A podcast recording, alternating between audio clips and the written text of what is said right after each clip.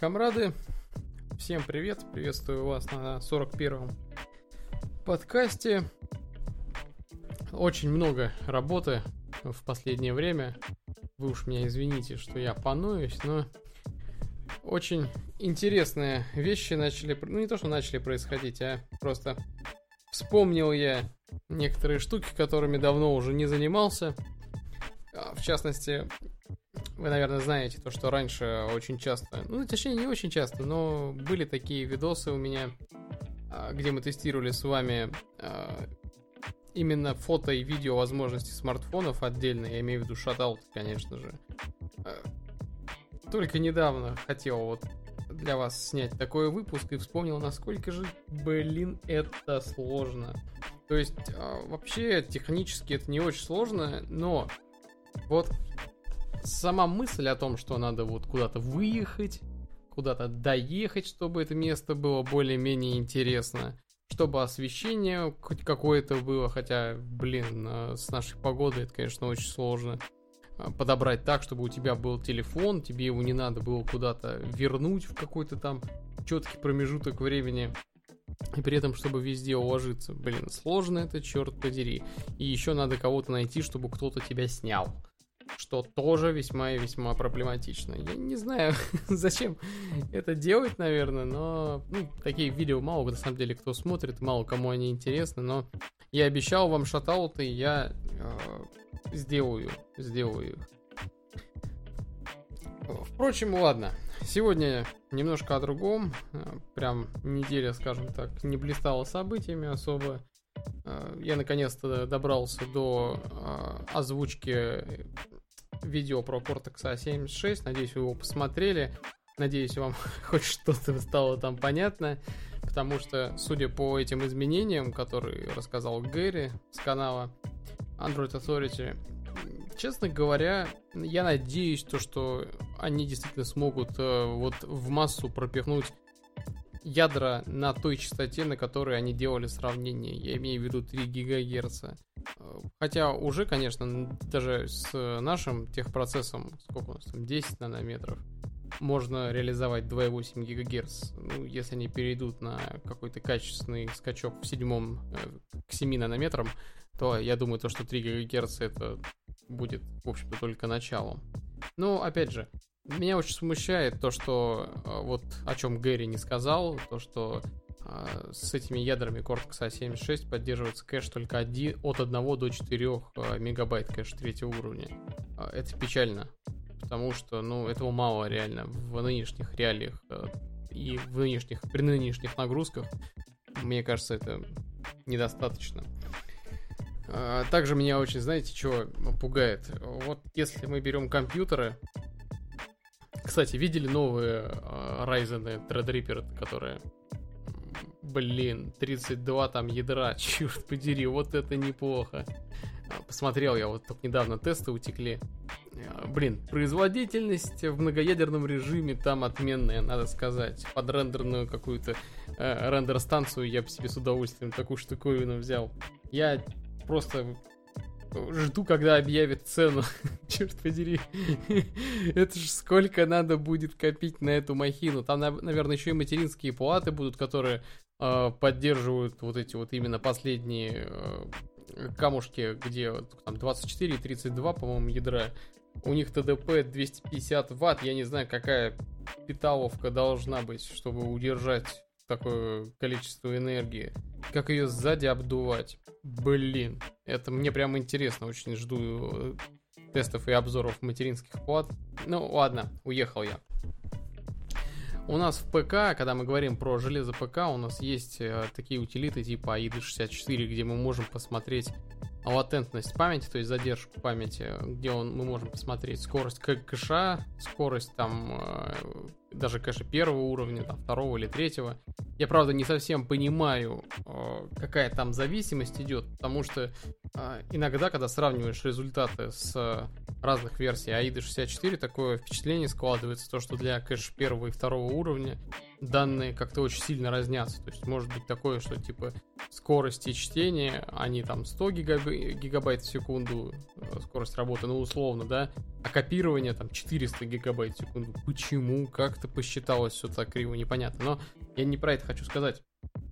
Я хочу сказать то, что почему-то странно, что у нас нету таких же инструментов для платформы Android. Это очень интересно.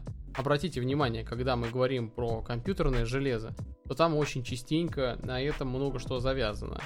Когда мы берем какие-нибудь камни, типа вот те же самые Ryzen там, первого, второго поколения, обратите внимание, а, очень много народа говнится, когда а, обзорщик или тестировщик тестирует эту платформу, а, ну, грубо говоря, в стоке или с неправильным разгоном. Вы можете, наверное, бомбить то, что типа фанаты всегда будут орать, то, что там типа неправильные там, настройки, неправильные условия теста, но я сейчас не про это. Дело в том, что мы с вами видели, как э, вот для такого чипа типа Ryzen э, разгон и память, и в том числе разгон, там, как, насколько хорошо установлены тайминги в памяти, насколько это сильно может влиять на результаты. При этом, э, если мы говорим про ПК, у нас есть этот инструмент, который позволяет мониторить нам, насколько удачно прошел разгон, какая латентность памяти, какая латентность кэшей, э, в каком режиме эта память работает. У нас есть там калькулятор этих э, таймингов. Все в порядке. Однако, вот почему-то такого инструмента для а, смартфонов у нас нет. Я не знаю, может быть, я ошибаюсь, конечно. Если это так, и вы знаете такой инструмент, я с удовольствием э, хотел бы на него посмотреть. Если вы знаете что-то подобное, напишите в комментариях, я с удовольствием там посмотрю, как оно все это работает.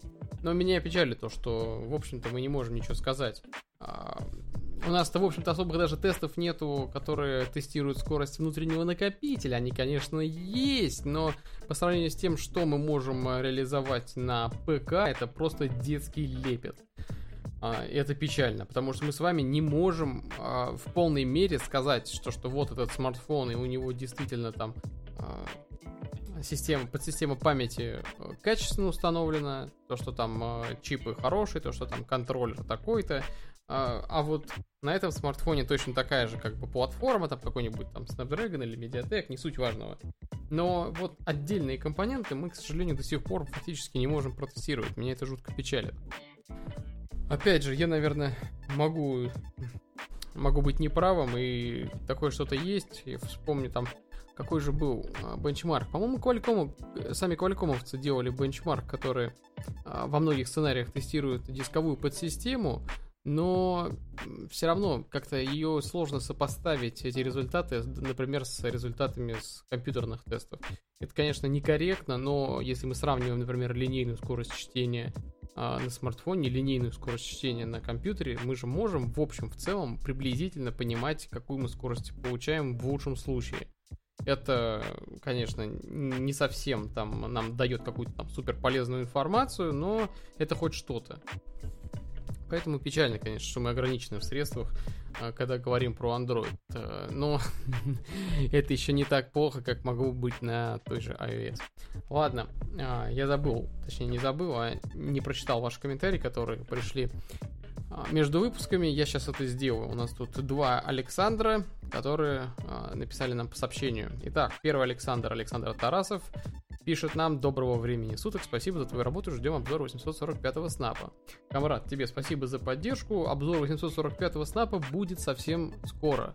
А, и я тут немножечко заспойлерю, вы, наверное, знаете, ну, точнее, кто слушает мои подкасты, тот знает прекрасно, что я тестирую сейчас OnePlus 6, а до этого я тестировал Xiaomi Black Shark. Xiaomi Black Shark у меня было совсем малое количество времени, поэтому прям какой-то крутой тест у меня сделать э, не получилось. Э, но я успел вытянуть э, результаты работы однокристальной системы. То есть я ее протестировал не полностью, но что-то, что успел.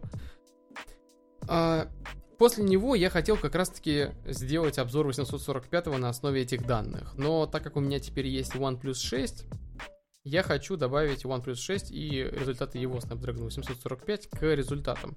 И как это оказалось, это очень и очень хорошая идея, потому что я сейчас а, занимался как раз-таки сбором данных по а, OnePlus 6, и вы не представляете, но черт подери, там очень разные планировщики. И чипы ведут себя очень по-разному. Я даже вот без относительного охлаждения безотносительно там батареи, корпуса и так далее. Просто э, даже если какую-то разную нагрузку применить к а, Xiaomi и OnePlus, они реагируют по-разному, особенно это проявляется. Хотя я, я сейчас не буду да, спойлерить, а то будет потом неинтересно. Ждите обзор, он будет совсем скоро. Мне нужно сейчас нарисовать графики, а, подготовить для вас, чтобы это все было удобно на видео смотреть и, соответственно, записать ролик. Но прежде всего будет обзор самого OnePlus 6, и он будет не на моем канале, а ссылку я кину, как обычно, в Telegram, поэтому просто следите за Телеграмом. Там всякие а, ссылки на другие ресурсы я буду постить там там, чтобы не захламлять остальные ресурсы и чтобы вы потом не запутались. Вот. А, так, второй донат. На этот раз Александр Титов пишет нам. Пессимистичный взгляд на вещи, как правило, оказывается самым реалистичным. Ну, ну, это нонсенс. Но то он пессимистичный, что он нереалистичный. Ну ладно. Обычно так и происходит в жизни. Это про А76 и 56. За жестокую правду и реализм, мужик. А, ну, э, слушай, камрад, никто не обещал нам э, в Cortex A76 прям огромный буст. То есть они написали то, что там плюс 30%. Конечно же, это не так, потому что э, они сравнивали на разных частотах ядра, они сравнивали э, их на разном техпроцессе, поэтому там есть доля такого маркетинга. Никто не обещал, что это будет какой-то прорыв там и так далее. Несмотря на то, что в пресс-релизе прям подчеркивалось, что вот эти ядра созданы уже новой командой, то, что они разрабатывались с нуля, и вот Гэри нам рассказал, что 4 года они его разрабатывали. А, конечно, выглядит странно, но обратите внимание, то есть ARM прекрасно понимает, а, что происходит, и поэтому и ну, номеровочный индекс-то и дали они 76. Не 80, не 82, а 76. Было 75, стало 76. На мой взгляд, это очень грамотно. То есть это показывает то, что они понимают, что серьезного буста не будет. Но это, конечно, меня опечалило только в одном случае, точнее, только по одному аспекту. В том плане, что к сожалению, но до сих пор даже там самые мощные на нынешний день однокристальные системы в стане Android еще, к сожалению, далеко не достигли того уровня, который достиг процессор Apple а, последний. Это печально, хотя это не совсем так, потому что, например, опять же, да, я повторюсь, э, если ставить производительность на один поток, окей, но а, что у нас насчет, например, стабильности работы? Что у нас насчет а, энергоэффективности. Вот здесь вот уже э, Apple чип выглядит не так хорошо, как э, того хотелось бы. Особенно в плане тротлинга. Когда у нас новые iPhone теперь стали э, стеклянными, говорить про тротлинг и про нагрев, а тем более про ресурс аккумулятора, наверное, эти вопросы прям станут особенно остро. Но я прям не хочу загадывать. Ладно, вы спрашивали меня, естественно, про э, Oppo Find 10 или Oppo Find X, как хотите называйте, в общем-то здесь не важно. И меня пробесило на самом деле то, что они взяли такое название. Я имею в виду десятку или X. Потому что пробесило меня, знаете чего? А, если вы хотели сказать то, что это именно десятка, и вот она, произносите это как 10, то черт подери, да напишите вы 10. Какого черта вы эти римские цифры начинаете использовать? Бесит меня это, а? Сколько можно? Прям вот... Ну, хорошо хоть челку не сделали, а то вот могли же челку сделать, причем они могли сделать такую челку, чтобы она была совершенно неоправдана. То есть я предполагаю то, что можно было, наверное, сделать челку для, скажем, разно... Э, разговорного динамика. Это было бы странно, но тем не менее. А, что касательно самого смартфона, ну, у меня есть на самом деле несколько соображений на этот счет. А, ну, цену я, естественно, обсуждать не буду, это совершенно неинтересно. Понятное дело, то, что это очень нишевый продукт, это та же самая, наверное, история, как и было в, в свое время с Xiaomi Mi Mix первого поколения. То есть это именно, а, как я понимаю, девайс, который вот прототип. То есть это, я так понимаю, а, хоть и уже речь идет о серийном производстве, и вроде как там все в порядке с ним, нет никакого там огромного процента брака, хотя мы точно не знаем, как обычно. Но все же, наверное, здесь идет переплата именно э, за необычность. То есть, э, ну, Oppo, что это за бренд такой, да? Поэтому, естественно, европейцы не поймут, хотя Oppo вышел на европейский рынок. Я думаю, вы в курсе все э, прекрасно. Не знаю, чем закончится их экспансия, что-то в России у них не заладилось. Ну, что значит что-то, да, мы все знаем, почему у них не заладилось в России, но не будем об этом говорить. Для тех, кто в танке, Oppo 10 или Oppo X, а, такая штуковина, которая предложила а, такой раздвижной корпус, очень условно раздвижной, то есть сам, сам корпус вроде как не раздвигается, он цельный, но из него выскакивает модуль, а, в котором присоединена, соответственно, две тыловых камеры и одна фронтальная, по-моему, если я не ошибаюсь, вместе с датчиками. Но, честно говоря, здесь есть как плюсы, вот, которые я сразу вижу, и недостатки этой конструкции. А, касательно плюсов, что я могу сказать. А, мне очень понравилась вот эта тема, что а, вот в корпус вставляется этот модуль именно, который выстреливается потом. А, то, что он защищает э, линзы этих камер от царапин и пыли. Это приятно. С другой стороны, конечно, не ясно немножко, как вычищать если уж они зап- запылятся, то есть какой там доступ будет к этим линзам. Хотя, если посмотреть по фотографиям, вроде как там прикрыто все одним стеклом, и вроде все хорошо. Это раз. А, во-вторых, очень приятно, что параноики, на мой взгляд, будут крайне-крайне довольны. То есть, э, даже если какой-то cool хацкер получит доступ к смартфону и к камере, то он единственное, что может увидеть или э, проследить за чем-то этого, там, за черным корпусом и смотреть в черную картинку. Это приятно.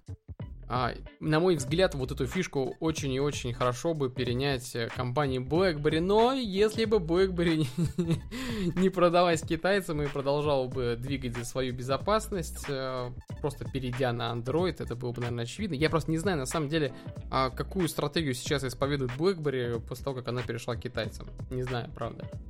А, но было бы круто увидеть вот такой вот раздвижной корпус э, или выдвижной модуль в смартфонах BlackBerry. Более того, а, если мы говорим про BlackBerry, которые постоянно тусуются в корпоративном сегменте, мне бы очень хотелось видеть у них а, аппаратно отключаемый микрофон. И когда я говорю аппаратно, я имею в виду прям, а, чтобы разъединялся круг. То есть представьте себе вот э, этот вот рычажочек, который, например, у айфонов есть, который переключает звуковой режим, только чтобы этот э, рычажочек полностью вырубал нафиг микрофон на аппаратном уровне. Вот это было бы круто. То есть вот это те плюсы, которые я вижу. Ну, более того, понятное дело, да, а, я не беру очевидный факт, то, что экран теперь может быть еще больше, то, что нету этой глупой челки, это все понятно, да, здесь спора нету. Хотя мне вот, знаете, что непонятно было, а, какого хрена они сделали скругленный дисплей. Вот это не ясно совсем. То есть а, зачем? Эти рамки и так настолько мелкие, что, в общем, в этом не было никакой сути. Ну ладно, сделали и сделали, черт бы с ним. А, а вот теперь про минусы. Дело в том, что если вы посмотрите на фотографии этого устройства, то обратите внимание, то есть а, сам корпус он цельный и а, из него выдвигается модуль в верхней части. То есть это не слайдер. У него не опускается задняя крышка отдельная, а просто выдвигается модуль. И этот модуль шириной в смартфон. В чем здесь, казалось бы, проблема? А проблема заключается в том, что здесь, в этом модуле, есть внешние панели. То есть, когда модуль закрыт, все механические воздействия будут передаваться на выдвижной механизм. Заметьте, я не говорю даже про энергоэффективность всего этого, а сколько там энергии тратится, сколько не тратится, не суть этого важно. Э, я не думаю, то, что эти маленькие какие-то моторчики или пружинный механизм, который просто реализуется при помощи спускового крючка, э, не, то есть это совершенно не важно. Важно то, что а, из-за механического воздействия а, эта штуковина может повредиться. Вот, мне кажется, здесь ключевой момент, э, в чем здесь будет проблема. Если бы этот модуль выдвигался чисто из корпуса, то есть он полностью бы прятался внутрь, и чтобы механические воздействия брал на себя именно корпус, вот это, мне кажется, было бы логичнее. То есть, вот сам... А, само вот это вот выдвигаемое тело, грубо говоря, да, вот эта вот часть корпуса, она должна полностью прятаться в а, основную такую, в основной кожу. Тогда мы, даже если там телефон как-то падает у нас, то весь механизм получается в защищенном состоянии. Здесь же у нас, пускай и он там небольшую площадь занимает, но если он упадет вот этой вот стороной, а, где выдвигается модуль этот, то есть он, все воздействие перейдет на механизм. И это огромная проблема. Потому что, естественно, он рано или поздно начнет люфтить из-за этого. Туда набьется, скорее всего, грязь, пыль. Вот как это, то есть вот этот вот ресурс этого механизма не совсем ясен. И узнаем мы про него только в том случае, когда этот смартфон разберут. Я там не говорю уже про то, что ремонт этого стекла, наверное, будет стоить огромных денег. А что будет, если разобьется стекло внутри этого модуля, которое прикрывает э, камеры? Там, наверное, вообще целая история будет занимать этот ремонт, и можно ли будет его реализовать а, как-то качественно. Тоже не совсем понятно. В общем, надежность конструкции вызывает у меня вопросы. На мой взгляд, а, вот здесь два правильных решения, которые можно было бы сделать. Первое решение, это, как я уже сказал, чтобы этот модуль полностью уходил в корпус со всех сторон, чтобы его не видно было даже. Как помните, Vivo в свое время сделала, чтобы фронтальная камера так а, выстреливала вверх. Вот то же самое надо было сделать просто во всю ширину смартфона, чтобы она полностью уходила и просто этого модуля не было видно. А, либо, соответственно, сделать классический слайдер. Как в старые добрые времена на Symbian были смартфоны, вот мне кажется, здесь точно такой же бы прокатило, потому что тот механизм, хоть он и не был прям супер надежным, но свои года он служил, особенно вот на Nokia, где это было реализовано качественно, на дорогих версиях, где механизм был э, металлический. Это, конечно, бы привело к тому, что сама батарейка была бы меньше, но согласитесь, даже в а, такой реализации, как мы видим сейчас, батарейка, ну, мягко говоря, не рекордная. А, Касательно самого аппарата, если мы говорим про сам аппарат, то там, естественно, все топовое железо, совершенно очевидно, там 8 гигов оперативки, 845 Snap, фирменная это зарядка, которая есть и на э, OnePlus и, на Oppo, они, конечно, не взаимозаменяемые, но тем не менее, технология та же. Вот, и конская цена. конская цена понятно, откуда взялась, почему. Не совсем понятно мне, правда, что там со сканером отпечатков пальцев. Неужели его действительно не будет? То есть, почему бы его сделать не, не сделать под стеклом, как хотелось бы? То есть, это был бы тогда вообще супер-супер телефон. А я так и не понял, есть ли он и будет ли он вообще, но, судя по э, спецификациям, его там нету. А, да, и если вы спросите меня про разблокировку по лицу, то, честно говоря, вот мне, например, совершенно неинтересна эта функция. Тем более, если придется каждый раз э, выдвигать этот фотомодуль. Как-то странно это выглядит. А, и еще у меня несколько вопросов к данного типа конструкции. То есть, э, если посмотреть опять же на фотографии, не совсем ясно, а, как именно реализован разговорный динамик. А, дело в том, что в сложенном состоянии он чуточку-чуточку такая щелка э, заметна сверху.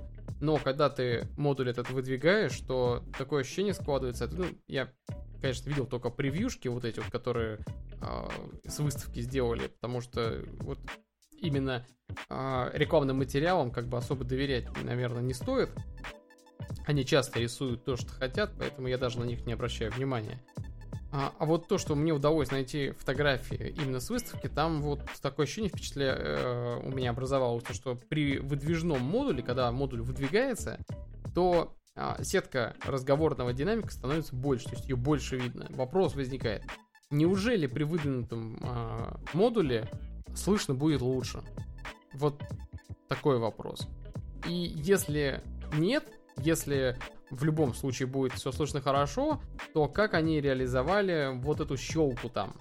То есть как они вырез или прорезь сделали э, такого вида, чтобы это все работало. Потому что либо это будет выглядеть ужасно, потому что она глубокая очень будет. Как вы понимаете, там решетку нельзя будет цельную сделать, чтобы она была близко прям к краям смартфона. А, либо это будет что-то, я не знаю, такое кривое, но судя по фотографиям, я вот никаких внутренностей с выдвижным модулем не вижу. Поэтому, скорее всего, здесь вот именно какой-то из этих двух вариантов, наверное, будет реализован. Ну и, конечно же, а, очень хороший вопрос, то есть там цена-то дикая получается. И что у нас, соответственно, с влагостойкостью? То есть, возможно ли хотя бы в будущем реализовать влагостойкость в такого рода смартфоне? И мне что-то подсказывает, что нет. Я, конечно, могу ошибаться, и я надеюсь, что, я ошибаюсь, потому что, ну, это действительно хорошая штуковина, и вроде как перспективная конструкция. Хотелось бы видеть, чтобы она была еще и влагостойкая. Хотя, наверное, я, конечно, может быть, многого хочу. Но я бы и хотел бы еще металлический корпус тут увидеть. Я бы хотел бы увидеть тут классную там систему охлаждения, но это уже мои сексуальные фантазии. Так вот, а, в общем-то, все, что я хотел сказать про этот смартфон. Ну, можно еще упомянуть про версию Lamborghini, но вот то, что на презентации они показали, мол, вот версия Lamborghini, у нее там карбоновая задница и более быстрая зарядка. Черт подери, да вы что, прикалываетесь, что ли? Какая нахрен более быстрая зарядка? Офигеть. Я прекрасно понимаю то, что это шаг в сторону Huawei с их Porsche Design, но вот то, что они показали в рамках этой выставки, просто караул какой-то.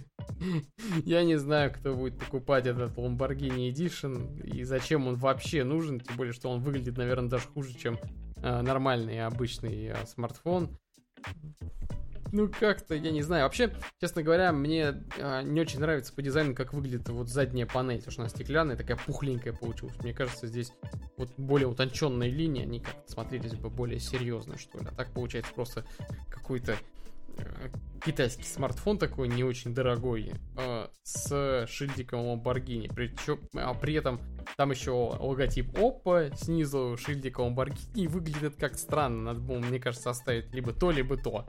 А то, ну, я не знаю, если ты ездишь на Lamborghini или ты хотел бы ездить на Lamborghini, что для тебя является бренд Oppo? А, ну, они наушники хорошие делают, и DVD-плееры, там, Blu-ray плееры хорошие делают, но, но смартфоны? М-м, не знаю. Мне кажется, ради имиджа стоило убрать надпись Oppo. Это Э, особенно на российском, наверное, сегменте или на русском, русскоговорящем сегменте, мне кажется, стоило, стоило бы это сделать, э, зная наших людей, которые все время любят что-нибудь добавить лишнее к названию этому. Ну ладно.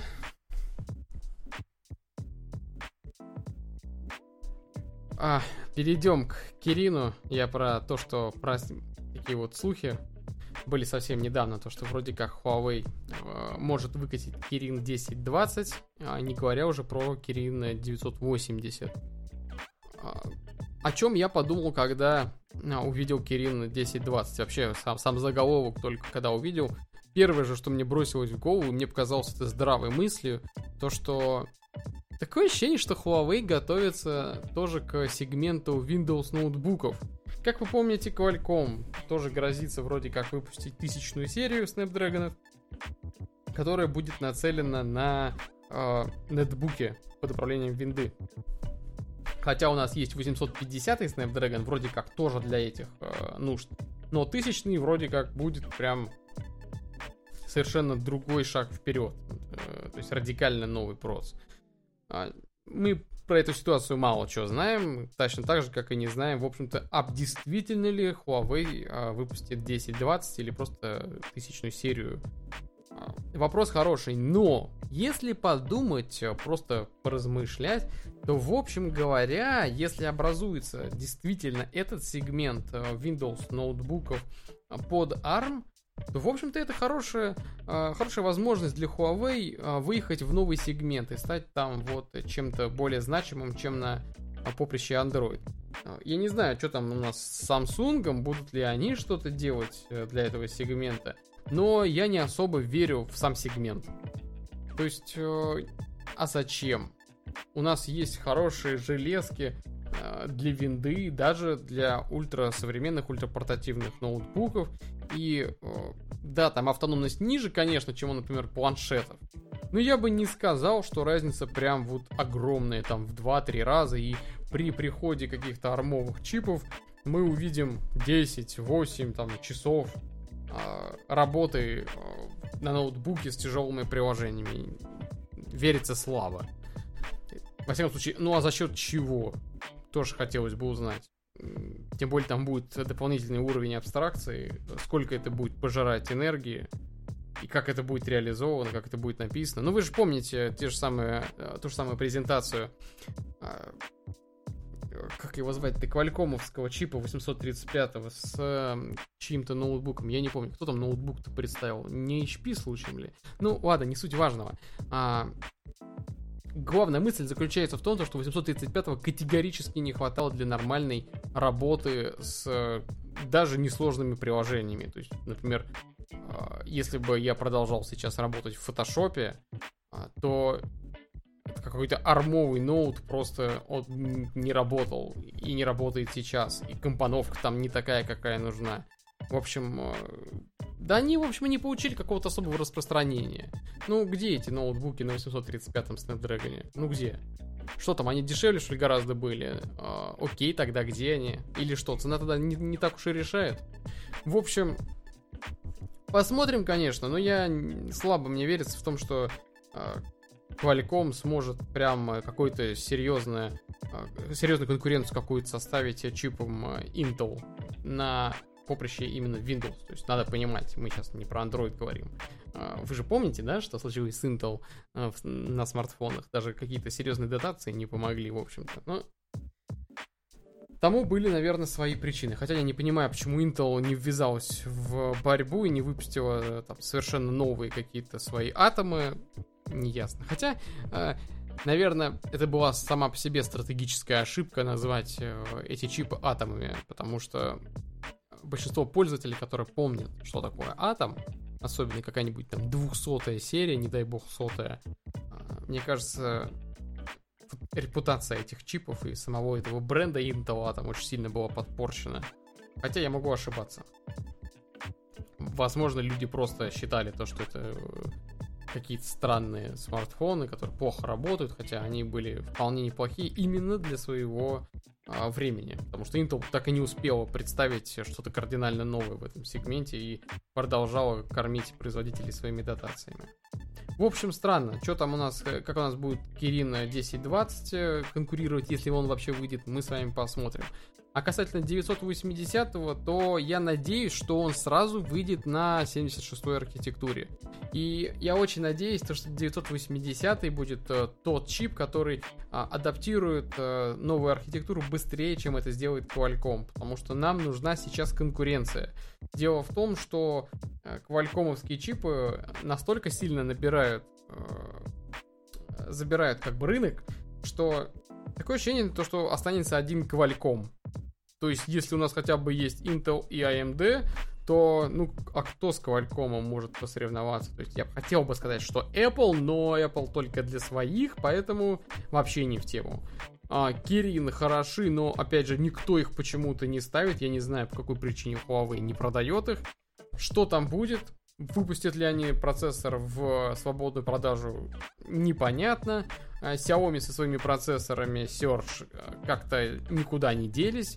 Они вроде как собираются выпустить что-то новое, но э, кроме слухов мы ничего интересного не слышали. А предыдущий Surge был хорош, но кастомы на него были так себе. И вроде как это все встало. Exynos хорошие штуки, но опять же, никто их почему-то не, не покупает, хотя вроде как Meizu адаптирует их для себя, но, судя по всему, Samsung дает доступ к последним чипам только после того, как сама она распродается э, своих, своими там смартфонами, потому что там маржа выше. В общем, получается то, что у нас один, получается, игрок останется в итоге. И все. И это будет очень печально. Хотя, с другой стороны, наверное, это конкуренция, наверное, так и должно быть, но если так и будет, вот Медиатек уже, например, выпал из э, борьбы там в топ-сегменте, я не особо правда, понимаю, когда он там был в этом топ-сегменте, но середнячки э, у Медиатека были неплохие. Ну, вспомните тот же Helio X10. Вполне неплох был он для своего времени и хорошую отзывчивость обеспечивал. А сейчас, ну, не знаю. P22, наверное, неплох. И то вопрос, как он там с 636 общается будет. Ладно, это уже, наверное, а, отдельная тема. Касательно э, Meizu 16, который вроде как готовится уже на бумаге, э, прошла новость о том, что Meizu вроде как собирается выпустить э, шестнарик с испарительной камерой а, это будет смартфон на 845-м снэпе. Обратите внимание, да, то есть Meizu, как правило, была всегда на медиатеке или в крайнем случае там на Exynos. А теперь нет, все, 845, судя по всему, будет установлен в шестнарике.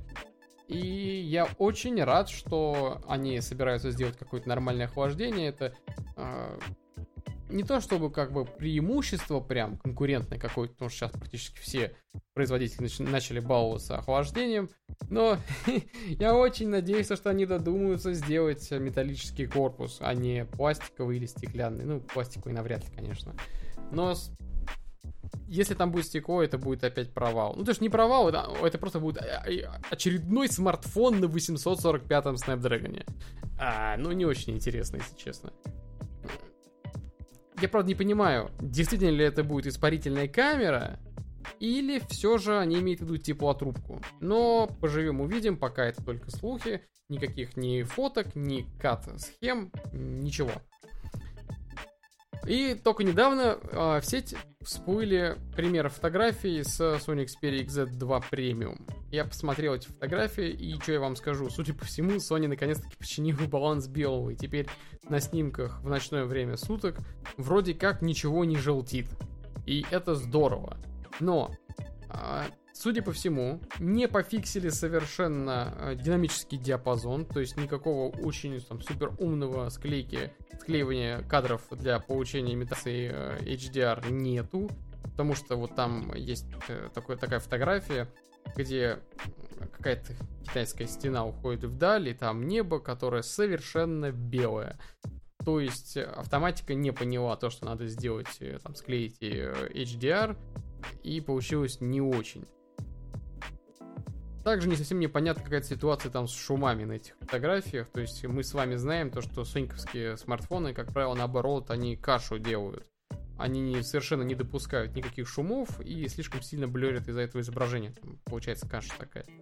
Здесь такое ощущение, что они пересмотрели алгоритм э, какого-то шумоподавления, и теперь это выглядит все очень резко, но даже при хорошем освещении в тенях э, дикий шум. Я не знаю, так ли это будет в продакшн моделях, но если посмотреть вот эти вот именно снимки, которые, я так понимаю, сама Сонька представила, то выглядит, ну, резко, но так себе. То есть, мне такие снимки, наоборот, нравятся больше, чем замыленные, но надо признать то, что замыленные снимки именно хороши для каких-нибудь соцсетей. Для чего, в общем-то, 90% снимков на смартфонах, наверное, и идут. То есть в эти соцсети, в инстаграмы всякие и так далее. Потому что при, когда у нас э, идет снижение э, разрешения для публикации, то замыленный снимок работает лучше. Там практически реально не видно шумов, а если они есть, но при этом сама фотка резкая, то при сжатии получается, что наоборот шумы э, становятся виднее, видны сильнее. Ну, в общем, я не знаю, вы, наверное, тоже видели все эти фотографии. Если нет, то э, попросите меня, я скину их в группу в Телеграме. Но сами фотки-то, конечно, хорошие. Но я что-то уже не помню, когда бы маркетинговые фотографии были плохие. А, при идеальном освещении, конечно, все прекрасно, детализация хорошая, а вот э, в ночных снимках и в вечерних снимках там все не так радужно.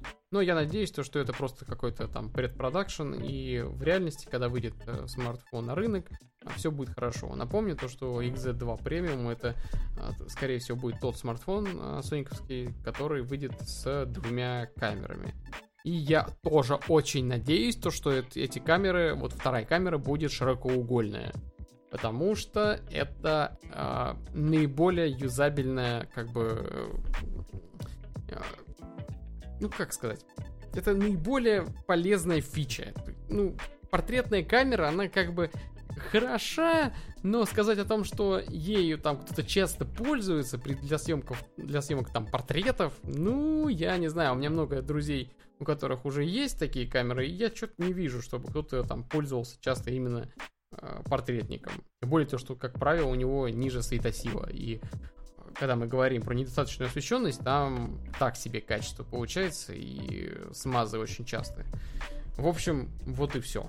Вот и все, что я хотел сказать э, для этого подкаста.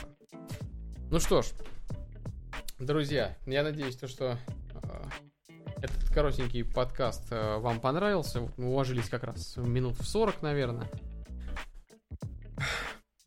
На этой неделе будут, э, будет э, ответы на вопросы. А мне еще сегодня работать и работать и работать для вас, чтобы как можно скорее выпустить очень интересный видос. Поэтому разрешите откланяться, пойду фигачить. Всем, друзья, пока.